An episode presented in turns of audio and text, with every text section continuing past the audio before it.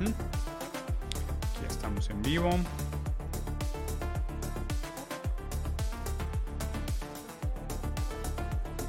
No. No, no, no. no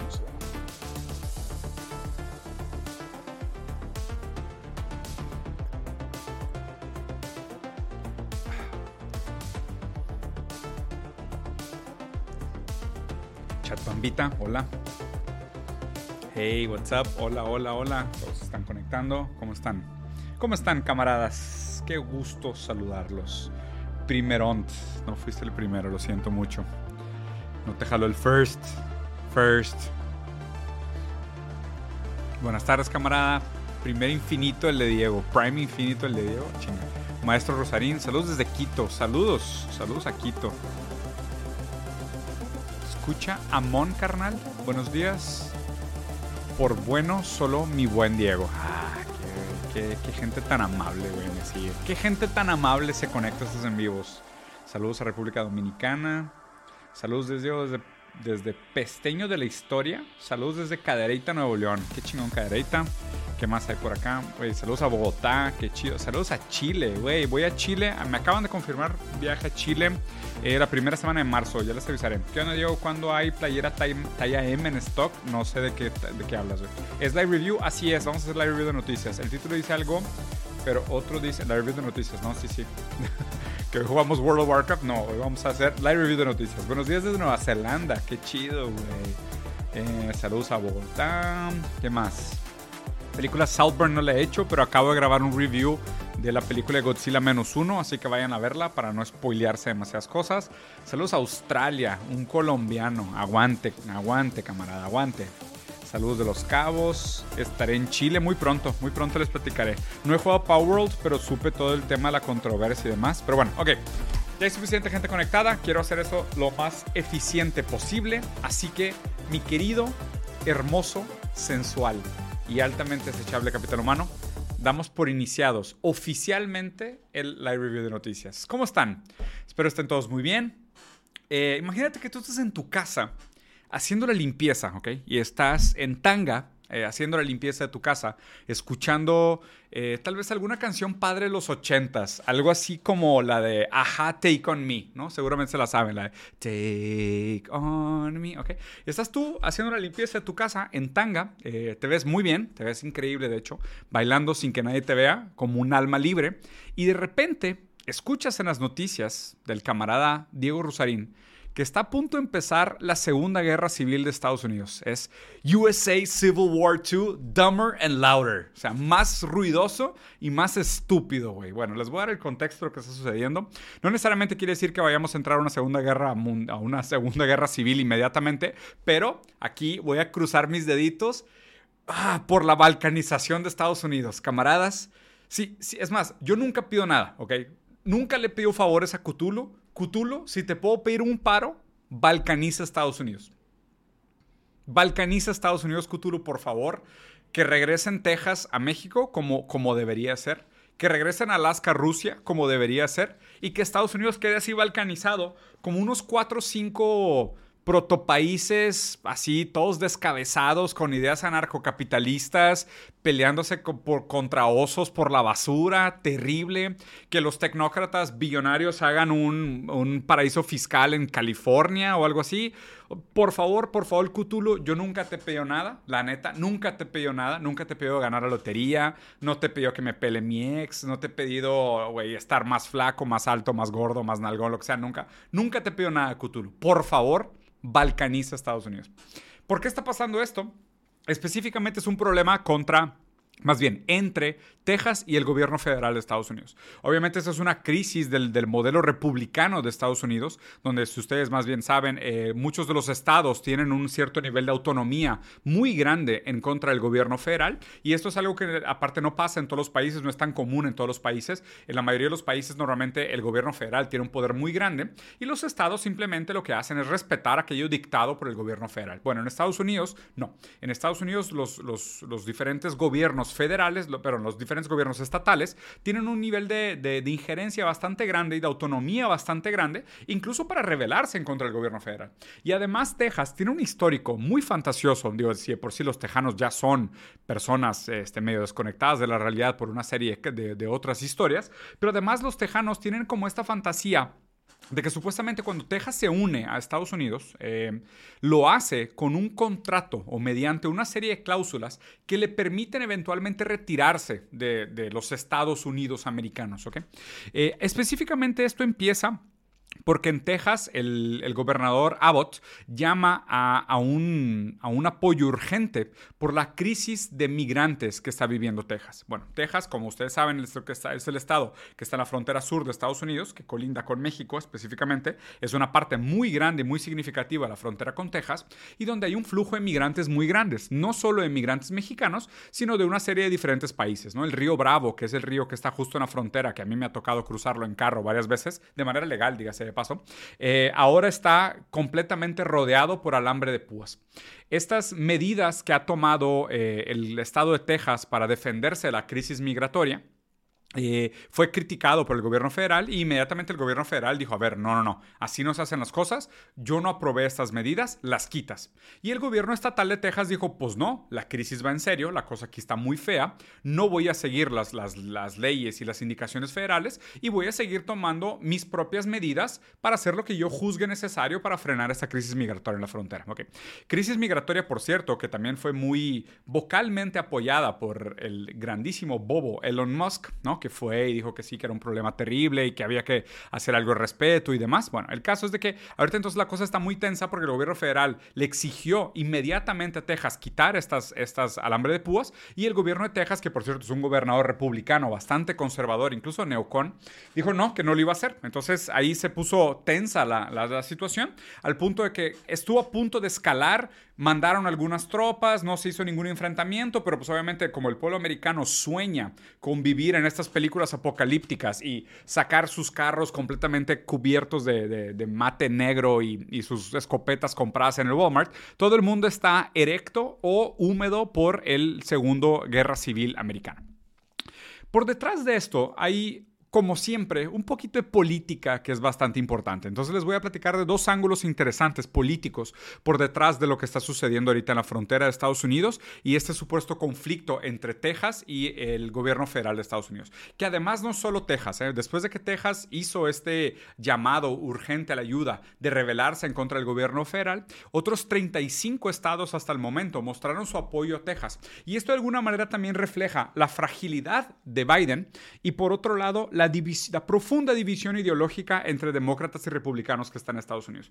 Pero aquí, como muy bien lo apunta Hugo Albuquerque, que es este politólogo brasileño que admiro bastante, él dice que realmente esto lo que revela es, primero que nada, eh, una crisis del federalismo americano y además también el hecho de que Texas siempre ha sido un estado sumamente importante para decidir la presidencia de Estados Unidos al ser un estado tan grande, con tantos votantes y tantos distritos, sin Texas no se gana una elección.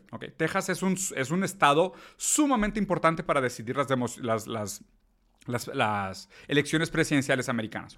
¿Y qué está pasando en Texas? Bueno, otra cosa muy importante es que el voto latino en Estados Unidos hoy más que nunca es un voto sumamente decisivo.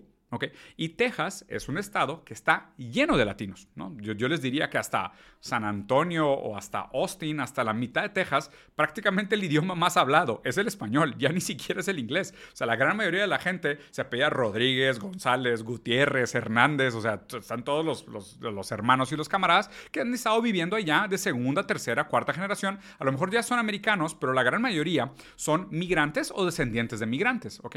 Entonces, el, el, el Partido de demócrata lleva tiempo haciendo un trabajo de mejorar las leyes para los migrantes, mejorar las condiciones para los migrantes y tener un discurso de inclusión hacia las comunidades migrantes hispanas que viven en Texas. Cuando los conservadores y los republicanos han sido muy, eh, pues, más bien como eh, racistas de siempre hablar mal. De hecho, Trump tiene este discurso infamous, ¿no? Malamente famoso de decir que los únicos que cruzaban la frontera eran bad hombres, porque supuestamente eran asesinos, violadores y criminales, ¿no? En donde pues era este discurso tradicional xenofóbico de decir lo que viene de afuera es malo, lo que no conozco es malo, los migrantes tienen el problema, los, los migrantes ilegales son, son el problema, ¿no? Porque pues, ahí siempre están como estos discursos doble moral.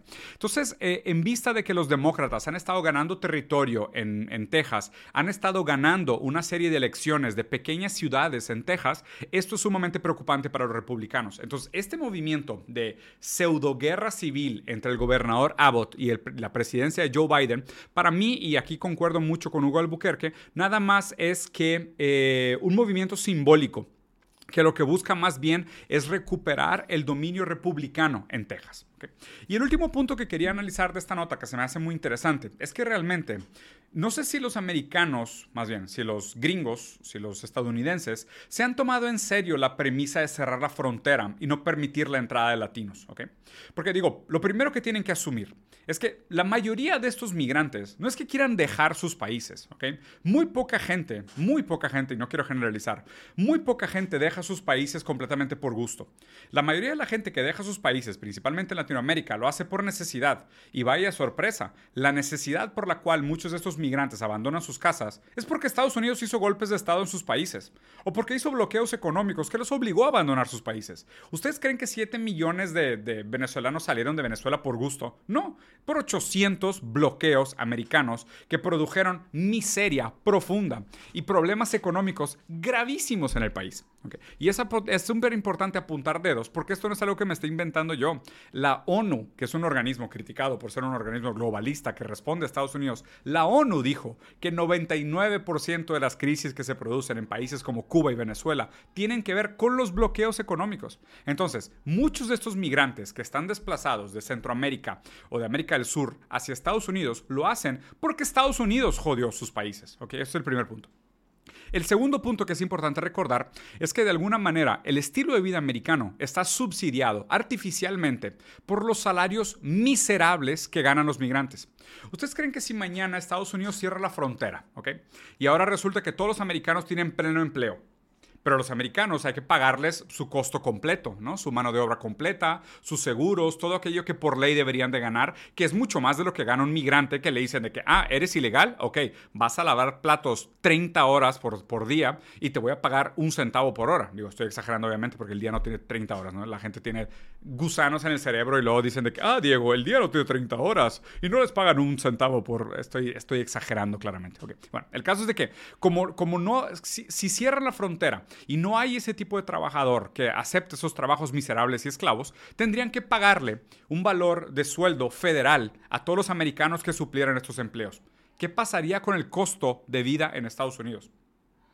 ¿Qué pasaría con el costo de vida en Estados Unidos? De repente, de la noche a la mañana, todo sería más caro. Todo. Transporte, agricultura, comida, servicios, vivienda, todo sería más caro.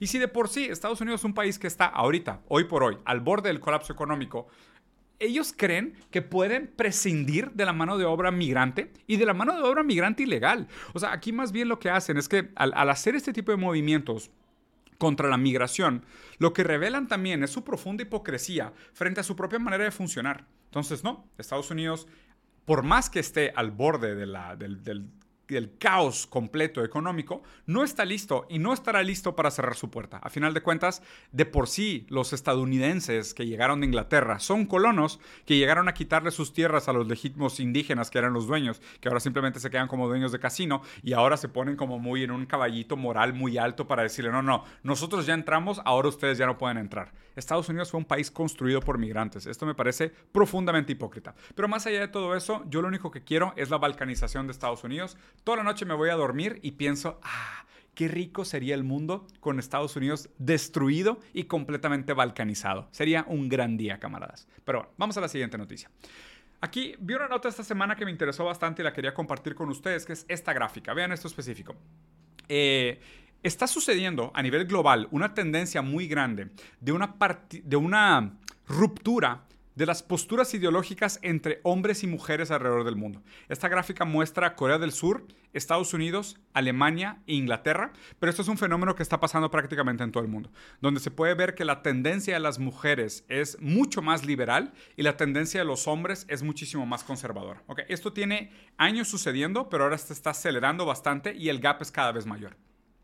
Esto lo podemos relacionar con una serie de eventos muy importantes, pero el primero por el cual me gustaría relacionarlo es con el movimiento, el crecimiento de este grupo de hombres que se les llaman incels, ¿no? Como involuntary celibacy. Hombres que se han eh, involuntariamente vuelto célibes, o sea, que no pueden tener relaciones sexuales o que simplemente han abandonado toda esperanza de tener relaciones sexuales con una pareja digna del sexo que les, que les llama la atención. En este caso, como son en su mayoría hombres conservadores o reaccionarios o incluso... Eh, eh, bastante discriminativos, seguramente es las mujeres ya no los quieren. Y, y aquí es huevo gallina. ¿Qué pasa primero?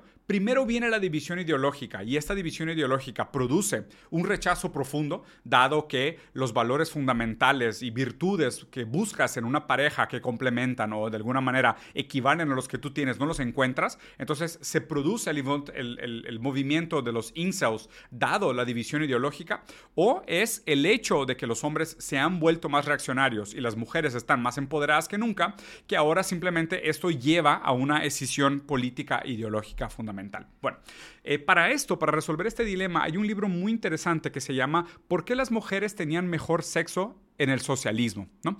que es, un, es un, un, libro que además da muchos otros argumentos en nombre de la independencia económica y de la igualdad de derechos frente a la ley. Y esto es sumamente interesante porque tratando de ponerlos en un, en un, argumento muy simple. ¿Por qué pasa esto?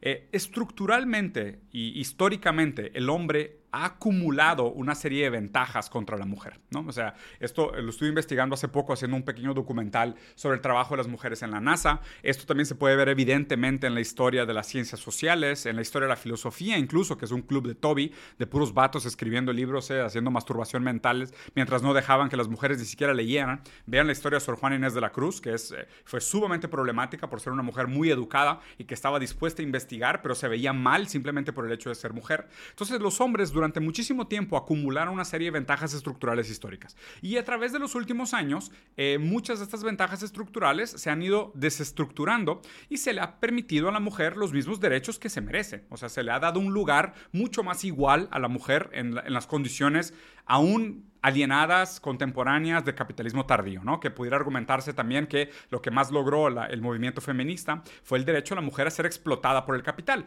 Pero eso viene acompañado de otra serie de libertades sociales y económicas que sí son muy loables y muy aplaudibles y todas las demás que faltan por construir, que estoy completamente de acuerdo. Pero el argumento que me parece interesante aquí es que como el hombre tenía muchas de estas ventajas estructurales, tanto, tanto sociales, culturales como económicas, al momento de tener una relación afectiva con una mujer, la mujer ya entraba a la relación en un lugar de dependencia profunda. No solo dependencia emocional, afectiva, social, no, no, dependencia directa, económica, material. De es, si, si, si me quedo sin hombre, no, no, ¿qué voy a comer? ¿No? Porque era, era, obviamente estoy hablando de antaño, ¿no? Era imposible conseguir un empleo, no podían hacer nada. Entonces los hombres tenían una ventaja estructural gigantesca para establecer un vínculo afectivo con la mujer, porque pues yo te estoy dando de comer, dónde vivir y voy a mantener a nuestros hijos. Tú me vas a servir, ¿no? A medida que se desestructuran esas ventajas estructurales, ¿qué pasa? Pues si la mujer no se siente querida o se siente violentada, ahora tiene opciones, ahora se puede ir.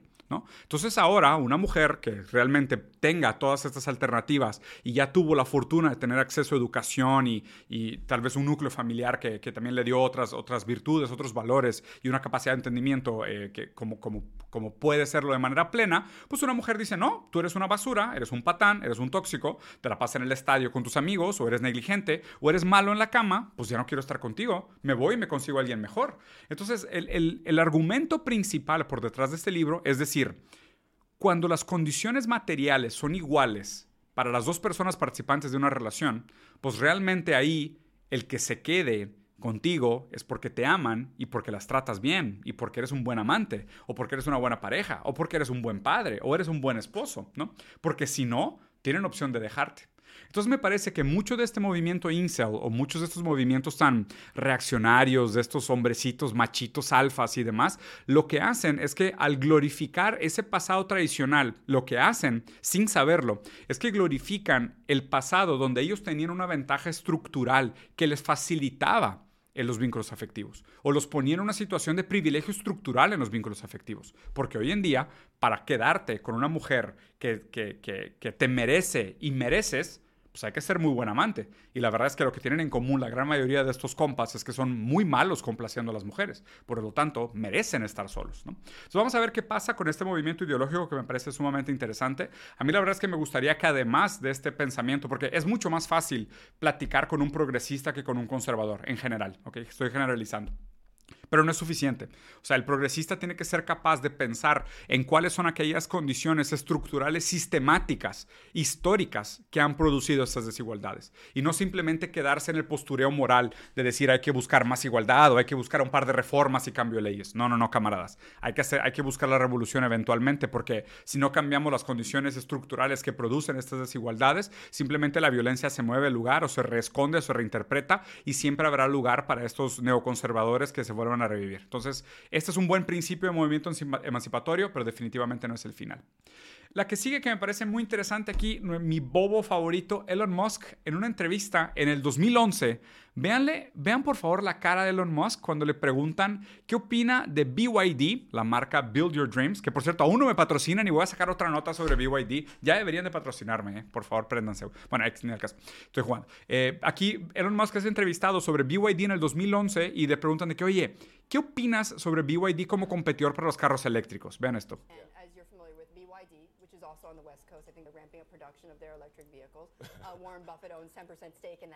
Uh, Warren Buffett owns 10% stake in that. Why do you laugh? is... Aquí Elon Musk con mucho más cabello y como 20 kilos menos y tres papadas menos se está riendo de BYD. Trying to compete. Why do you laugh? Have you seen their car? I have seen their cars, yes. In fact, at the Berkshire Hathaway meeting, I saw their cars. Yeah. Well, they are on a different. They're on a. Di- Tell me why you're laughing.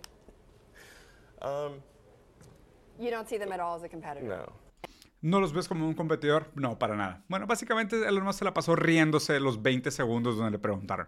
Corte A, año 2023, BYD acaba de rebasar a Tesla como el, el, el manufacturero de... Perdón, acaba de rebasar a Tesla como el manufacturero número uno de carros eléctricos. Así que pues Elon Musk no lo veía venir. ¿Y, qué más ha pasado con Elon Musk en este periodo? Ah, sí, también es el hombre que más ha perdido dinero en toda la historia de la humanidad.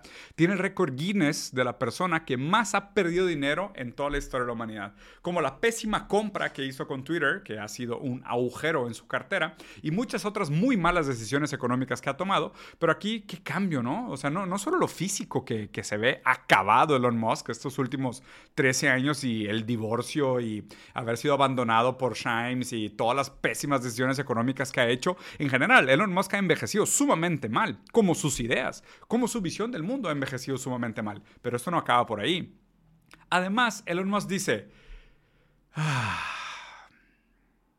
los montadores de carros chinos nos destrozarían si no, pudiéramos, si no pusiéramos barreras económicas y barreras de cambio. Aquí Elon Musk, capitalista, ¿okay? Amante del libre mercado y de la mano invisible del mercado, pidiéndole por favor a Estados Unidos que ponga embargos y bloqueos económicos contra China, porque si no, lo destrozarían. Lo destrozarían. Qué diferente, ¿no? Digo, deja tú que envejeció sumamente mal, ahora parece como un sapo enfermo, pero ¿qué pasó Elon Musk? No que, o sea, ni, ni miedo te daba BYD hace 11 años, te reías, güey. ¿Y el libre mercado, papá? ¿No eras tú el que se la pasaba citando a Ayn Rand, la peor persona que ha escrito un libro en toda la historia de la humanidad? Foundation y Atlas y todas esas estupideces del hombre que se hace a sí mismo. ¿Y ahora le estás pidiendo que le pongan embargos a China? ¿Que le pongan bloqueos económicos? ¿Y que hagan proteccionismo de mercado? Y quiero aprovechar esta, esta para decirles, libre mercado siempre ha sido y siempre será poesía para engañar bobos y robarle a los países pobres del sur global. Cuando realmente lo que hacen los países ricos y desarrollados es proteccionismo económico y, planear centralmente la demanda. Eso es lo que hacen. Libre mercado para quién es? Para los bobos. Libre mercado es una frase que le encanta a los troles, a los bobos de internet y a los grandes millonarios que te quieren robar todo. ¿Por qué, por qué, por qué Elon Musk es fan de libre mercado y es amigo de Milei? ¿Por qué? Porque quiere el litio de Argentina. Por eso quiere que Argentina sea anarcocapitalista para robarle litio, para así poder competir contra China. Libre mercado para ustedes los bobos, para robarles. Yo, no, yo quiero proteccionismo económico, papi. Libre mercado para los bobos. Los grandes países que hacen proteccionismo y planeación de mercado. Es todo. Es todo, no hay mucho más que decir aquí. Estos, estas ideas han envejecido sumamente bien. Me queda claro que la gente que idolatra a Elon Musk definitivamente no lo escucha, no sabe quién es, no entiende lo que pasa, no sabe lo que está haciendo y no tiene idea de lo que está sucediendo con el mundo, porque me parece la única manera viable de apreciar a una persona como Elon Musk. O sea, es como que leer tres segundos su historia y ver cinco de sus comentarios y ver dos, tres de sus videos es más que suficiente para ver que el güey no solo es un imbécil, sino que es un patán. Y tú, si eres latinoamericano, y defiendes ideas de libre mercado, te encanta el sabor a bota. O sea, estás enamorado a chupar suelas de botas y, estás condenado a eternamente ser ese güey que se deleita con una bota americana en la boca. Eres patético, amigo, neta. No lo hagas. Bueno, una buena noticia para terminar la semana. Y esta la verdad es que es una gran noticia. Vamos a escucharla. Escuchen esta belleza. at least some of the acts and omissions alleged by South Africa have been committed by Israel in Gaza appear to be capable of falling within the provisions of the convention. La Corte Internacional de Justicia ha confirmado que Israel cometió actos que violan la Convención en contra del Genocidio. Es oficial, Ahora sí se pueden acabar las discusiones. Supongo que es el fin de este debate ridículo en Internet donde la gente dice, no, no, no, es que es complicado. Es complicado, es complicado porque pues digo, es como que, pues no sé, en, muchos otros países han han matado niños durante conflictos bélicos, ¿no? O sea, en Irak, en 14 años de conflicto en Irak, por culpa de Estados Unidos, por cierto, murieron 3.100 niños. En Siria, durante 11 años, murieron 12.000 niños. En Yemen, durante 7 años, 3.700 niños. En Ucrania, en la guerra entre Ucrania y Rusia, durante 21 meses murieron 520 niños. En Palestina, en dos meses, murieron 12.000 niños. 12.000 niños. La mayoría de las víctimas del genocidio y limpieza étnica que está cometiendo Israel contra Palestina han sido mujeres y niños. Ahora, oficialmente reconocido por la Corte Internacional de Justicia. Aquí me faltaron dos cosas entre las diferentes, hicieron una serie de demandas y obligaciones que eh, inmediatamente Israel tenía que tomar medidas para frenar el eventual genocidio. No se nomenclaturó como tal por parte de la Corte Internacional, sino que se dijo que más bien lo que tenían que hacer era evitar que se cometiera un genocidio como tal. Eh, además también se me hizo faltante, primero, condenarlo tal cual como genocidio directamente, se me hizo que quedó, quedó faltante. Y la otra cosa que quedó pendiente mí es llamar un alto al fuego inmediato, que no lo hicieron pidieron ahí una serie de condiciones para abrir los, los canales de, apoyo humanitario y, permitir eh, el libre circulación de, ayuda y eh, tratar de ser más cuidadoso con el trato de los inocentes y demás, lo cual ya es una victoria parcial, pero no es una victoria total. Acto seguido a esto, eh, muchos de los países que son parte de este nuevo eje del mal, inmediatamente decidieron recortar los fondos a una organización que es la organización principal que ayuda al pueblo de Palestina, ¿no? lo cual me parece despreciable, o sea, más gente que va al basurero de la historia al lado de Israel y Alemania por hacer este tipo de cosas, pero vean cómo muchos de estos líderes occidentales saben que lo que están haciendo es mierda. Y ve, aquí hicieron un hermoso clip de deslices freudianos de gente de alto poder, como aquí Justin Trudeau, hablando sobre el genocidio que se está llevando a cabo en Palestina. Vean esto. Uh, we need to see a, a, humanitarian pause so we can flow. Uh, we need to see ceasing of, of, of the levels of violence that we're seeing. Bueno, aquí él iba a decir, we need a ceasefire, ¿no? Necesitamos un alto al fuego. Pero como Estados Unidos no quiere el alto al fuego, porque Israel no quiere el alto al fuego, quieren continuar matando niños y mujeres palestinas, entonces dijo, hay, que, hay que pedir hamburguesas, ¿no? Y hay que ponerle maple a nuestras papitas fritas. Y no lo pudo decir. Pero claramente lo que él estaba pensando, lo que realmente debería pasar es un alto al fuego. Y aunque lo piense, no lo puede decir porque tiene la cola amarrada por todos lados. Pero vamos a ver un segundo desliz freudiano.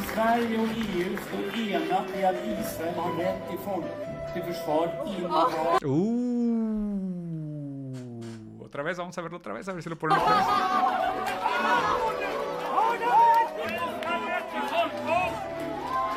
Ay, qué incómodo, güey. I'm also upset. Qué manera de quedar como un bo, como un idiota, güey. En público el vato dice, Estados Unidos e Israel tienen derecho al genocidio a, a la autodefensa. Güey, qué vergüenza, cabrón. That uh, uh, since uh, October the 7th, uh, the focus uh, at the moment is uh, on the other side.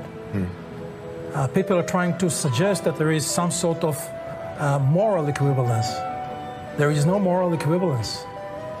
We are not the victims.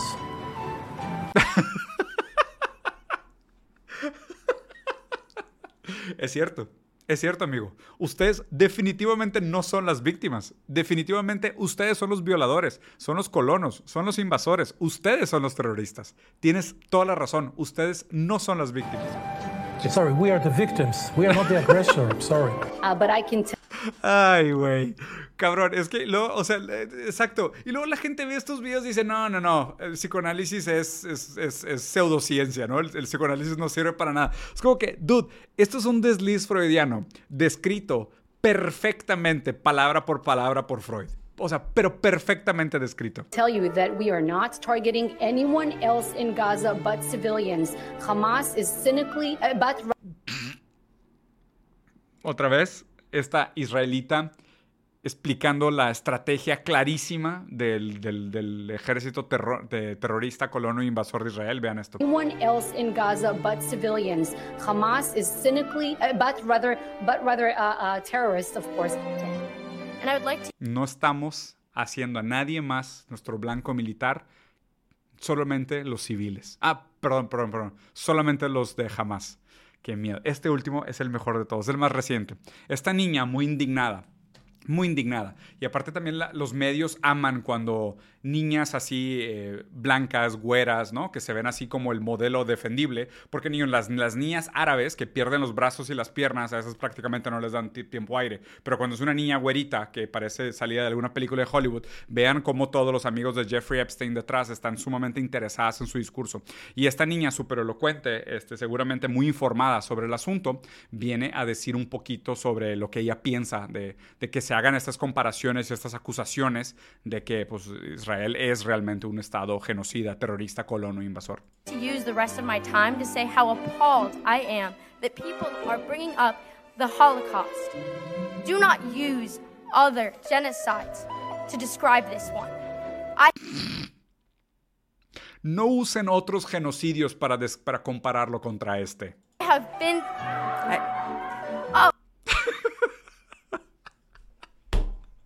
Ah, increíble, increíble, güey. Aquí suena la música de Curb Your Enthusiasm. la.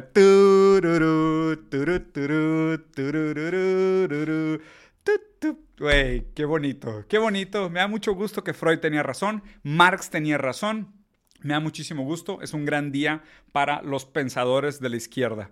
Nada, camaradas, los dejo por aquí. Este, reflexionen, no dejen de hablar de Palestina. Esto no ha terminado. La situación sigue estando sumamente crítica. Estados Unidos tiene una sed de guerra indescriptible, a mi entender. Está abriendo frentes bélicos en todos lados. Las cosas están poniendo calientes en una serie de lugares. Este, pero pues también, cuando pasan estas cosas es cuando se mueve la historia y ojalá sea para mejor. Espero tengan buena semana. Hay varios videos planeados, ahí les voy contando. Espero les haya gustado. Como siempre, piquen a los botoncitos, dejen sus comentarios. Si estaban haciendo la limpieza y siguen en calzones y me siguen escuchando, te ves increíble, camarada. Disfruten.